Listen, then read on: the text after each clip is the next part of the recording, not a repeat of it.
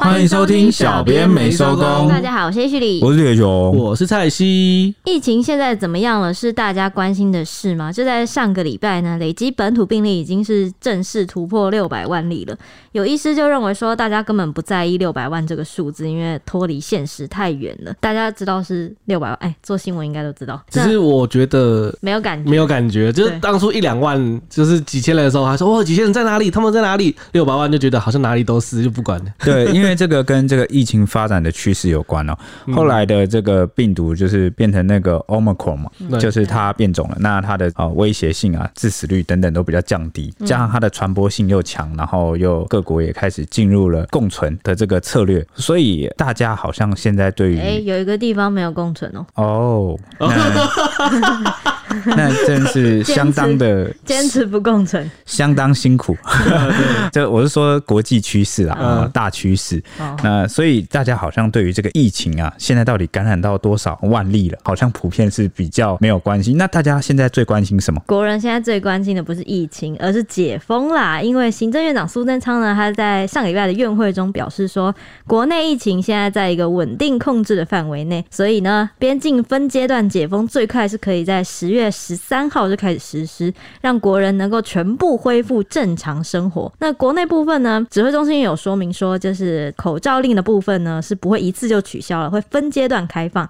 与此同时呢，日本政府也宣布要打算要在十月十一号的时候放宽边境管制，要开放自由行啦。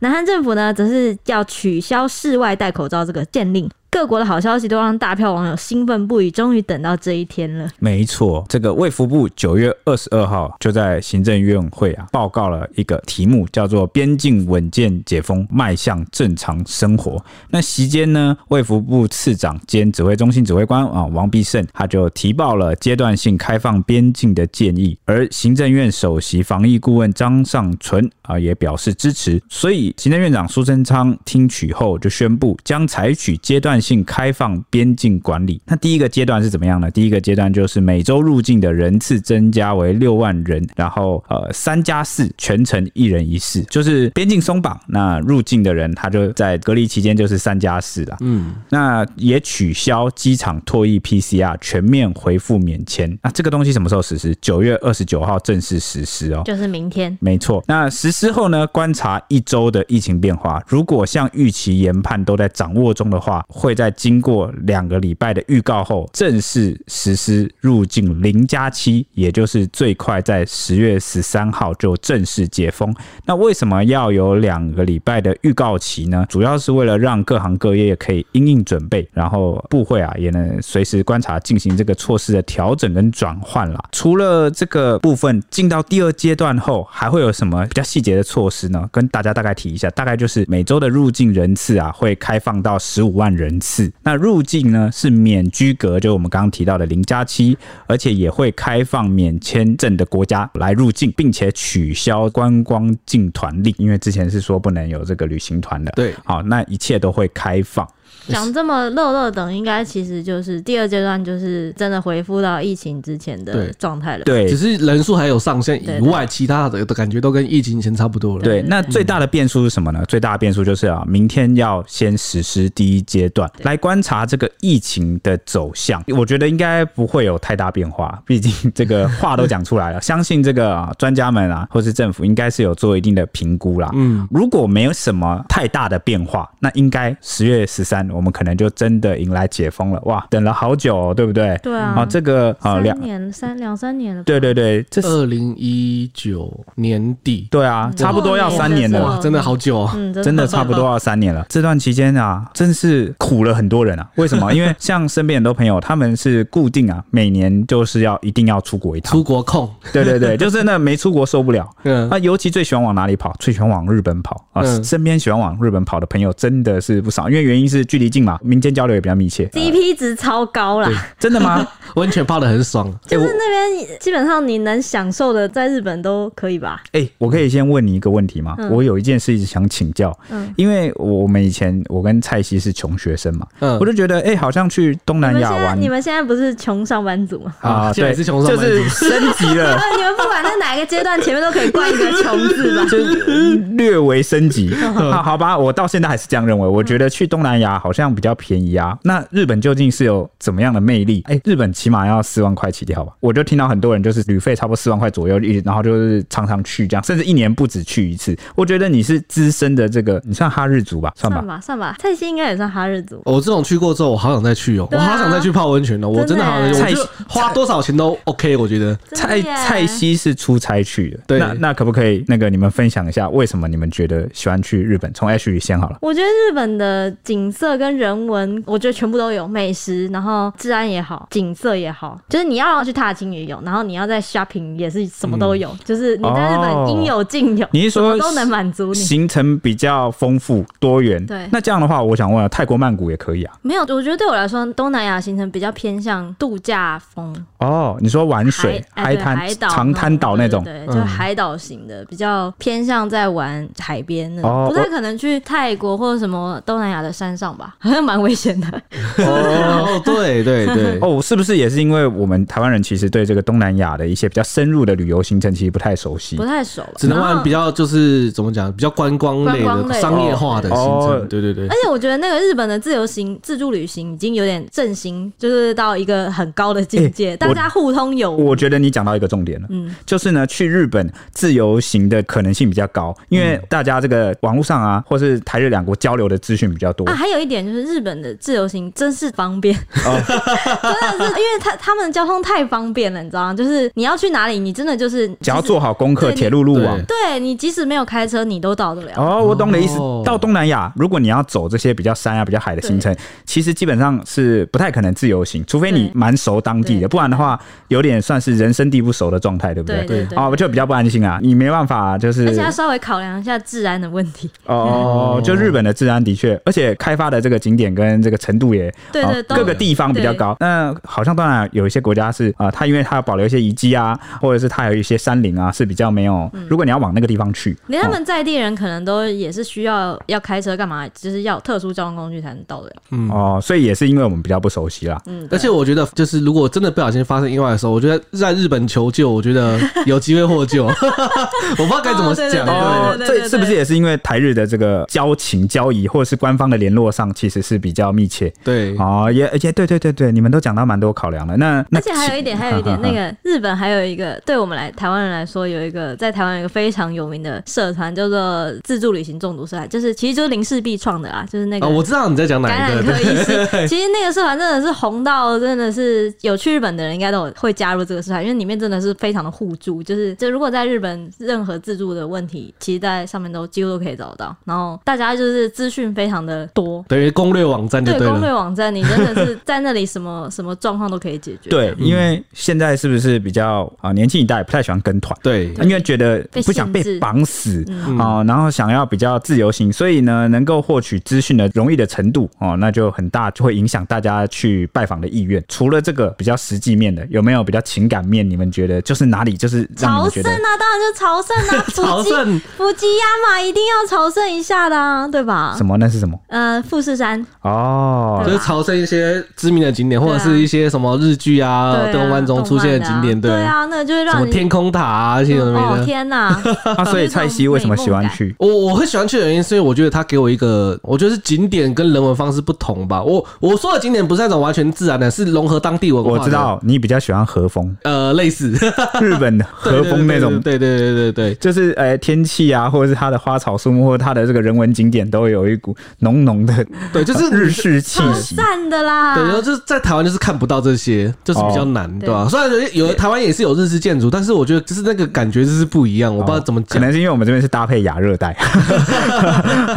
啊，就特别的热。如果像对，就是人文方面，我觉得人文方面会让我比较想要去逛，就是再结合它当地的一些特色啊，像它的河川整治也跟台湾的就是不一样，做出来的东西就感觉比较特别。对，哦，对对对，真的只有在日本看得到。对对对对，好，OK，那可以理解了。那讲到这里呢，又要绕回去啊。刚刚这个 Ashley 在一开始节目前面是不是有谈到有一位医师，他就说大家都不在意，目前可能感染数已经到六百万了。对，他其实是这个台大医院口腔二面外科主治医师李正哲，他就在脸书发文直言说，本土突破六百万这个数字根本没有什么人在意。他透露啊，一名友人上个月跟团到花东去玩，那全团三十个人有十四个人已经确诊过了，结果三天两夜下来啊，剩下没感染过的十六人也通通确诊，没有一个幸免。阳过的十四人中，没有谁是二度感染，好像真的有无敌星星的这种感觉。新增的十六名确诊者，最终也只有两个主动通报到指挥中心去，其他人都通通默默的就变成了黑数。那他就用这个例子来以小见大，就说呢，很难想象台湾现在已经有多少人曾经感染过了，难怪现在外面一片歌舞升平啊，运动场啊、餐厅啊、电影院、医院、百货公司都人满为患。他说，可能多数人都感染过了，就所以大家就比较没在怕。那他就呼吁政府说，现在应该赶快做全国抽样性的血液抗体检测。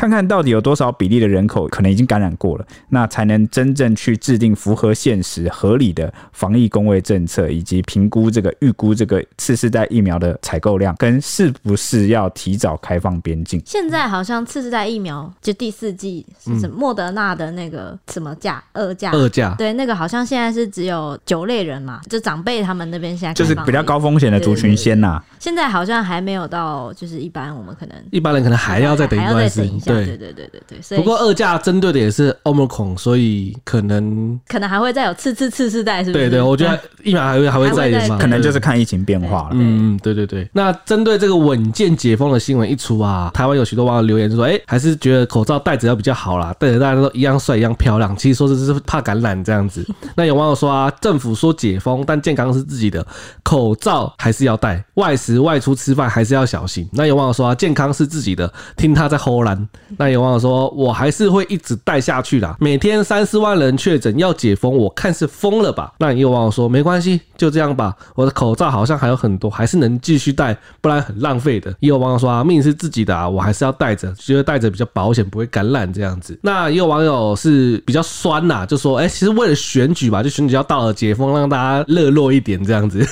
经济是不是？嗯。但有网友说，跟政府相反才能保命。你的生活很正常，我的生活很不正常啊。有网友说：“千万不要为了选举而解封啊！全民的健康要摆第一，疫情稳定。请问你是从哪里看来的？”那有网友说：“是选举要来啦，赶在选前。”还有网友说：“是不是害怕选举输掉啊？”不过也有人赞同解封是好的。那网友说：“太好了，戴口罩与否是自己决定就好，不要用法律去逼迫人。这个政策决定下得好啊！真的，每次都是苏院长这么敢冲，别理保守派，他们只是怕死，所以你怎么决定，他们都不会开心。他们终究会很用力的戴口罩，他们最不会死，放心啦。”那有网友说：“太好了，我不要戴口罩，真的太痛苦了，就觉得戴口罩很痛苦这样子。”哎，那你们觉得怎么样？解封不解封？这个都不影响我身为一个。社畜持续的就是上班，因为我我蛮少出国的，所以对我影响是比较小，所以我比较没有感觉。但如果能够入境，不是吗？就是哦，对，有可能会增加。我我现在还想不到会有什么影响。但是如果不戴口罩这件事，因为我其实会因为那个戴口罩，然后我的皮肤的脸就会长痘痘，嗯，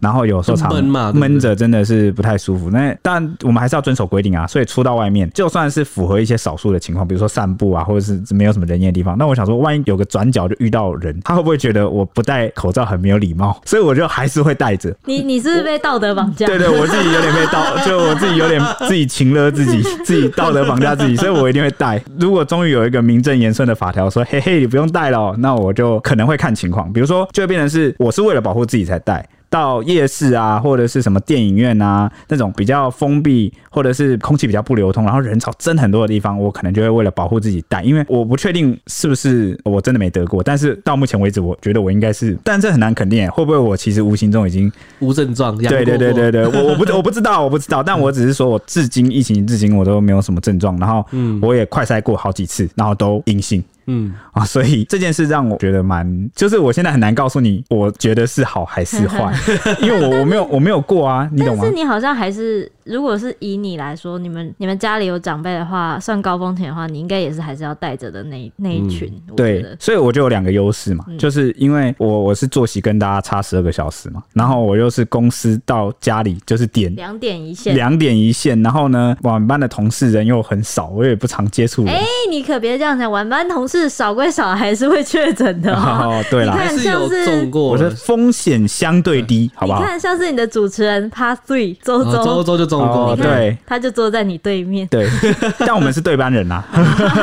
我也怀疑我中过，我曾经中过，因为我就觉得我是无症状，然后我就那那一阵子我一直拿那个快筛去捅自己，可是、啊、可是你捅都阴性啊，对啊。哎、欸，我后来好像听，就是很多阳过的人都说，就是其实你真的确诊的话，一查就有。对，像我妈之前确诊，她就说，就是她很浅，也是，她就是她就是她就随便弄一弄，然后一下去马上就出现两条，对，马马上就两条了，根本就不用等什么十五分钟，没有，她三十秒就是两条了。对，而且而且 而且通常有症状一出来以后，你根本不用就是好像担心自己是不是确诊还是什么，就超明显，一捅，不管你有没有捅的，你有没有捅六公分五公分出来都一定中。对对对，病毒量太高了。对对对对，病毒量太高。因为你基本上你出现症状的时候，对对，你很难验不出病毒。对，所以我觉得你们那种捅，就是好像觉得自己怪怪，然后一直捅自己，那个时候其实就算你觉得好像怪怪的，那个病毒量可能也是低到一个不足以。啊，我以为你要说你们就爱自捅啊，你们就没有。没有，我是觉得有可能病毒量极低到我的免疫系统在跟他变面，对，已经早就把它赶走了，这样不具传染性吧？这种感觉。对对对。那在口罩方面，指挥中心是怎么回的呢？苏贞昌是宣布他最快在十月十三号实施零加七之后呢，国人就能恢复正常生活。不过，指挥中心王必胜就回应说，我们一直往回到正常生活路上走，只是不是一次就可以一触可及的。苏贞昌院长的意思也很明确，就是逐步稳健迈向正常的生生活，边境解封只是一个阶段啊。后面大家也有提出说不要戴口罩，或是确诊者七加七，或者是指挥中心解散这些问题，要不要改变这样子？但王必胜都说这些都会一一解决的。像是有立委就有呼吁说呢，尽速研议把新冠肺炎降级成为第四类的传染病。王必胜就说，如果要比照流感采取重症监测，时间点应该是要在疫情的最后阶段，目前是还没有往这个方面去讨论的。就是呃第四类的意思，就是降级的意思啊，就是想要把新冠肺炎降级。那至于指挥中心要不要解编呢？第一个，王必生说要等到疫情达到非常稳定的地步，趋近于流感化。另外呢，就是要等到很多事情都已经常规啊、常态的时间点，自然就会解散了。那防疫走到了目前的阶段，王必生说算是一个很重要的里程碑。未来因应要跟病毒共存，会以自主防疫为主，不用再有太多的强制手段来监控。另外呢，讲到这个解封，刚刚不是说那个边境吗？其实大家都可以出国啦。对，大家都可以出国，但是看在机关署员工里，真的是觉得难过啊，因为机关署确确实是有一个禁令，有被证实说，因为他们是主管主要管理传染病防治的，是一个核心团队，嗯，所以他们是从二零二零年的二月就已经开始被禁止出国，连探亲奔丧都是在今年九月中以后才准去的，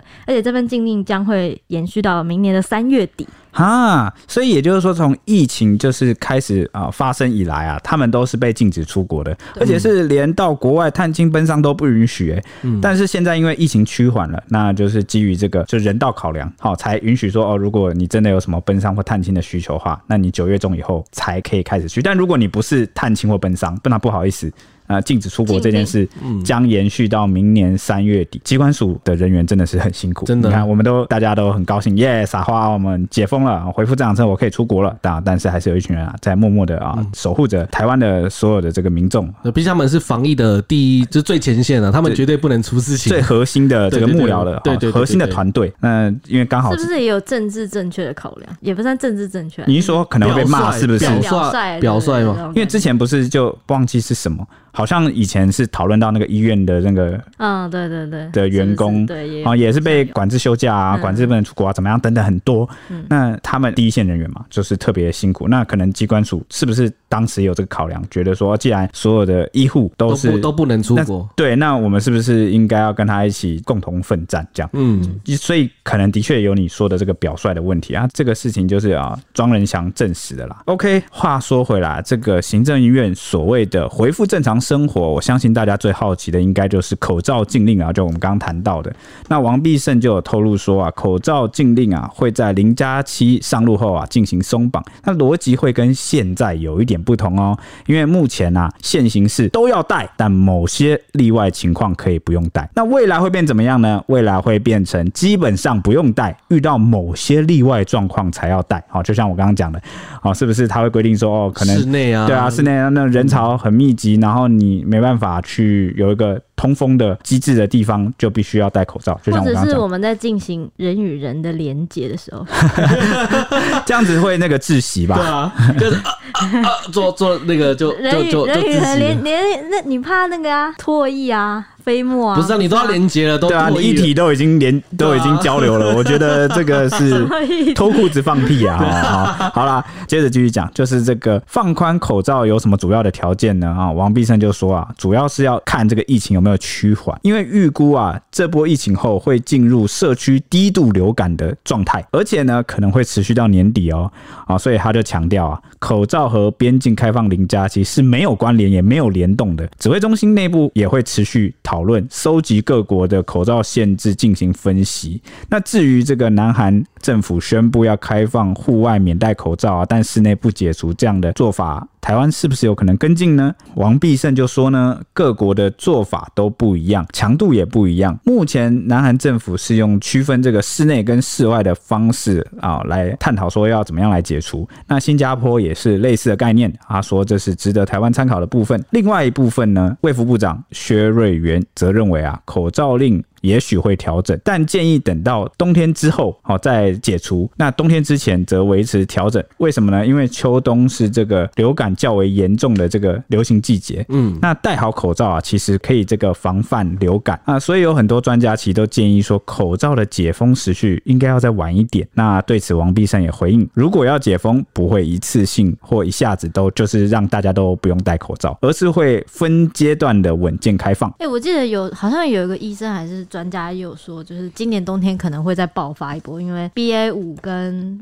流感流感会一起大爆发。对，就是因为那时候中秋连假后了啊，忘记哪一个医生哦，他是好像是小儿科还是那个呼吸道，就常常上电视的医生名医哦。对，那反正他就有发文提醒说，因为秋冬就是。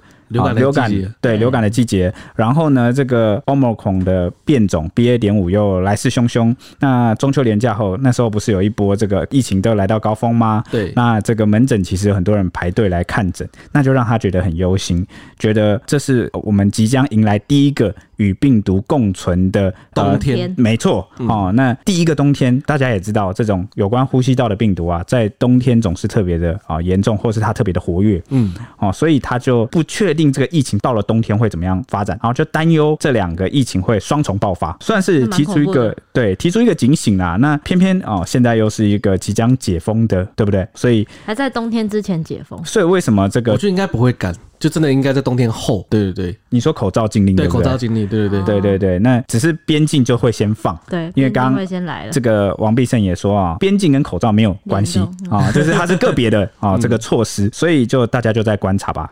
这个口罩禁令可能会因为逐步解封的关系啊，会把疫情控制在一个状态，或是就算真的来到高峰，它也会控制在一个高峰。所以我觉得口罩禁令可能不会呃是我们想象的那么早那么快啦。哦，应该是。而且最近那个谁李阳，他也是有感冒，然后就瞬间传染给晚班的其他人。那你知道他医生跟他说什么吗？医生跟他说你是吃到不干净的东西啊，所以你知道他是吃，然后对，对那个医生的意思就是说你可能吃的时候有含病毒，是什么肠胃型感冒吗？好像就是是你吃到有有带。病菌的感冒病毒的东西进去吧，有点类似的意思。我一直以为感冒病毒进到，对啊，我一直以为祸从口入吧。祸从口入，对。我一直以为病毒进到胃里面就会被胃酸给腐蚀掉，结果没有。它可能停在这啊，会不会？停在停停在 停在食道。我不知道，你可以乱讲啊。但而且我记得好像，哎，是肠胃病毒还是什么酒精是杀不了了，所以我就觉得口罩有时候也真的是一个很重要的防护。你的胃酸搞不好只杀得了细菌，杀不了病毒。哎，哦，我不知道。啊，我就是我也不是医师，我就随便，我们就随便聊，大家 好，大大家对，就是对我也只是好奇，没想到竟然他还是会咨询专业医师，好吧？对，那本土的疫情真的趋缓了吗？国门将于九月二十九日起采第一阶段开放，观察两周后开放零加七。王必胜说，本土疫情虽然过去有连续六天下降，虽然在第七天就止步了，但比起前一周的同期还是有所缓降。这样子，虽然降幅很小，因为疫情也有可能反反复复嘛，需要持续观察的降幅是否会越来越明显，才可以确立有下降的趋势已经建立了。就在宣布边境松绑隔天，单日疫苗施打率就暴增了六成，大家还是会想急着嗯，赶快去打一打。出国前呢、啊，要有多一份保障。或者是这个，就算不出国啊，边境放松啊，啊，有这个外国人士要进来，那是不是也要就是给自己增强一份这个免疫力、抵抗力啊？嗯，毕竟可能进来的人都已经打过三剂了，甚至四剂了，那他可能无症状，那你如果没打，你不一定，对你不一定无敌的。呃，而且那个这次边境松绑，好像日本开放的 part 嘛，日本好像有说是不认高端的，所以你打高端的人要在自己做 PCR。就是另外再打，另外再做 PCR，哦，另外再做，就入境要做 PCR 啊、嗯哦。这件事情，呃，时钟前部长，那他也有被媒体问到这件事情。那我记得他有回应啊，他就是说，每个各国都有自己的做法，那我们没有办法去强迫人家一定要怎么做。嗯，这个算是他比较简单的回应。我今天有稍微看到。回到话题，北市联医中心院区整合医疗科医师江冠宇就说啊，现在是平原期，但是不能说高峰过了，因为可能黑数多。指挥中心的模型推估是理想型，大家都有出来通报的情况，也就是说他做的那个推估模型啊，其实我们没有黑数啊，大家都很诚实，都有。出来通报，他他也没办法预测嘛，他只能用数据去现有的数据去推估。对，所以结合我们最前面有医师提出质疑说，哎，是不是有很多黑数，然后这个数字不一定正确？嗯，啊，所以还在高峰。对，所以他才提议说，是不是要赶快做这个抽血检测？对，就全国抽血检测这样子，因为就避免这种大家有黑数没有出来的情况，就是这样才能比较精准的来制定这个工位政策啦。嗯，而指挥中心发言人庄仁祥就说啊，考量到九月二十日起每天。天单日本土个案数啊，都比上周同期稍降，因此推估，即使现在正处于高原期，通常会持续一至两周，但整体而言，疫情确实是有稍微下降的。预计观察至九月二十九日，也就是明天，就可以清楚的知道国内的疫情是否已经脱离了高原期。这样子有有这么快吗？一到两周就可以看出来有没有脱离高原期？主要也是因为这个疫情传播速度很快，Omicron 嘛，所以呢，这个数字大致是可以拉出一个曲线啊，嗯、去观察它。快速覆盖过之后，没得就没得，有得就有中，这样子，对这种感觉嘛。嗯，接下来就来到日本解封的部分了。日本境内的第七波疫情，现在日本是到第七波了。也是有持续的在趋缓，据了解是单日境内是已经低于四万例了。台湾现在是好像还有个三三四万这样子。嗯，那人当时正在美国纽约参加联合国大会的日本首相岸田文雄呢，他那个时候也在上个礼拜的时候也跨海宣布说，十月十一号起，日本要边境解封，撤销每天的入境人数上限，要开放外国观光客来自由行啦，以及重启入境免签证，期待是能够发挥日元贬值，扩大招揽。这个外籍观光客访日，刺激日本经济的效果，这样。那日本其实从九月的时候就已经对入境者已经撤销减负 PCR 筛检阴性的证明书要求。就在台湾宣布零加七准备上路之后呢，日本也同步释出边境解封的消息，立刻引发大批网友的那个兴奋值直接暴涨，期待就是说啊，大家要冲啊，冲日本啦！旅游业开始涌现了一波抢订机票潮，还有住宿的热潮，暴增了大概有三成的销量，机票价格也已经涨了两成。预计呢，十月三号起还会有一波五趴幅度的票价调涨，是机票票价的调涨。目前呢，销量占最大宗的是去东京的机票，联航最低的票价要近万元。那传统航空的票价呢，大概是一万七到两万两千元，热门档期还更是飙破了三万块钱一张机票，三万啊！是来回吗？一张机票三万块哈、啊，单张，哇塞，单张就哇，这样子来回就六万了。吓死人了！Oh my god！这样我去一趟五天我就要十万，是不是啊？震惊了我！对，不少网友看到后呢，都是纷纷惊呼说：“机票买起来冲啊！等很久了，十一月机票已经订了。”终于大家日本见啦，日币终于可以派上用场了。还有网友说，我认为十月开始三个月内，台湾旅日人次会破百万，可以规划明年寒假去日本，不用隔离了。那高雄就有旅游业者说呢，这是受疫情影响，国境封闭了将近三年，对旅游业者来说呢，以往境外获利是占九十趴的，国旅只有占十趴，几乎有四成的业者已经把欧美线都退掉了，有的是搬回台湾，有的是员工都辞职了，有的还只剩老板一个人在撑。就算解封呢，旅游社。动人也没那么快，需要给这个旅行社两三个月的时间慢慢去筹备。以前配合导游也可能都不见了，所以要重新去踩线啊、规划线路啊，或者是寻找地接社。机组人员也是少很多，所以要马上恢复到二零一九年的旅游盛况根本是不可能的，一定是要循序渐进慢慢来的。没错，那以上就是我们对于这个边境松绑啊，还有这个疫情目前大致趋势的报告，跟大家稍微就是聊一下。嗯、那是不是要分享我们久违的五星评论啦？对，谢谢大家的五星评论，啊、是 Apple Podcast 的，又有新的五星了。第一位是 Yuli，他说小编的叶配太有趣了，给了我们五颗星。他说叶配的稿。是谁写的啦？好优秀，擦滴擦滴擦滴，配上铁熊 Ashley 周周的声音表演，我整个憋笑到不行。突然觉得还好有口罩，小编们的夜配越来越多热，你们真的超赞的。应该是听到那个吧？詹半林？不是吧？应该是那个啦。是吧？我觉得这个就很好笑。应该是铁熊那个来宾，你你觉得怎么样？难不难不成？哦，你说关键时差风的 那个政 论节目的风格。刘刘宝雄，这这个算是 Ash 提供给我的点子啦。那写是我写，台词是我写，我觉得蛮高兴的，因为我其实不希望我自己像我，我自己就蛮讨厌。我这我也是通常会跳过的人，就是跳过那种广告环节的人。你不要，嗯、你不要那个，你不要劝导观众做一些不妙的事情，哦。不是，就是要老实啊。但是我就想说，因为有很多听众是来听我们节目放松的。嗯，对不对？所以我就想说，如果我我能不能试试看把这个变得，因为我我看有些这个节目或者什么网红，他不都把那个叶配弄很好笑，猝不及防。对对对，就是猝不及防的，就是无情工伤这样，就就很好笑。所以我就想试试看啊，算是一个小尝试。嗯，那那其实试了蛮多种、蛮多种类、蛮多篇的，所以有有机会让这个东西出现在大家面前，蛮高兴的。如果能够带给大家娱乐的话。好，后面还有一个呢，后面还有一个，你等着。后面这个就是 Miyuki Kau，他说新的叶配太棒了，两个掌声，然后五颗星。他说对于老粉丝的我们来说，看着小编们从一开始的生疏到接到叶配，甚至听到铁雄最新一集充满感情的演技，真是不禁热泪盈眶啊！你想不想做一集刘宝雄？刘宝雄是吗？你整集都这么高亢？因为我家人曾经有说，哎、欸，你要不要去那个当这个 YouTuber？因为他说感觉我就是戏精爱演，我就说 我那是兴致来了才演好不好？不然平时我是一个我是个外表轻松内在严肃的人。看来那个我的家人不知道我的灵魂是充满了一个老人感。你外表什么？外表轻松，这个是这个、这个是一个当兵的梗。就是大家就是做的时候要什么外表哦，班长就说什么你什么外表要要严肃，你内心可以放轻松，但是你的外表要严肃。但我是反过来啊，我是外表看起来蛮轻松，但我内在是个严肃的老 Coco。真的是这样吗？真的是这样子的吗？相信大家懂我。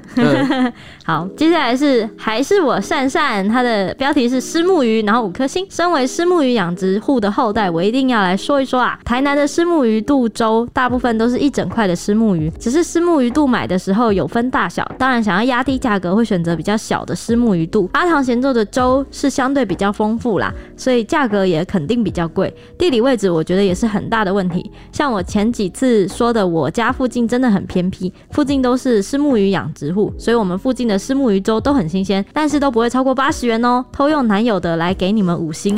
哎、欸，对，因为我们前阵子有那个聊到阿唐咸粥，对，那果然是专业的，一出手就给大家又上了一个科普课，八十块，好想吃。不过是在产地，真的是直接在在旁边，对对，对。但是这样子的话，因为你如果是在那种观光景点最热门的那种，有没有？市中心啊，比较不不偏僻的，那你当然比较好啊，招揽客人。好，所以他有时候就价格拉高，还是有人，你看，就是在这个观光景点旁边就会买单嘛，对啊。啊，那八十块哇，真的价差蛮大的。好，那有机会如果我们去台南，我们真的要跟善善打听一下到底是哪一家店，赶快去品乓几嘞，真的耶吃个尝鲜。那那那一集就变成那个时尚玩家，整集听我们吃，整集听我们在吸汤有那个的声音是，十边玩家，怎么听起来怪怪的？超变态的，哪个边？